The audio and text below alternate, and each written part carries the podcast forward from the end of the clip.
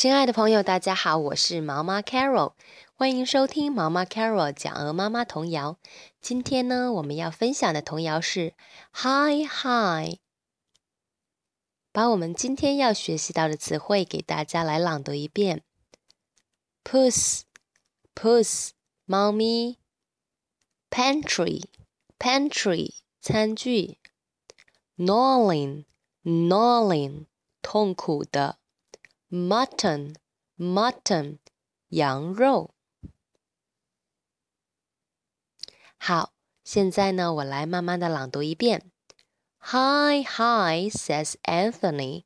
Puss is in the pantry, gnawing, gnawing a mutton, mutton bone.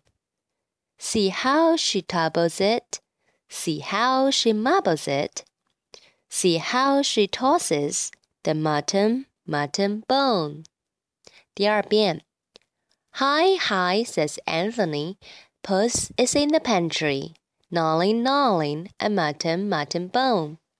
See how she tumbles it. See how she mumbles it. See how she tosses the mutton, mutton bone.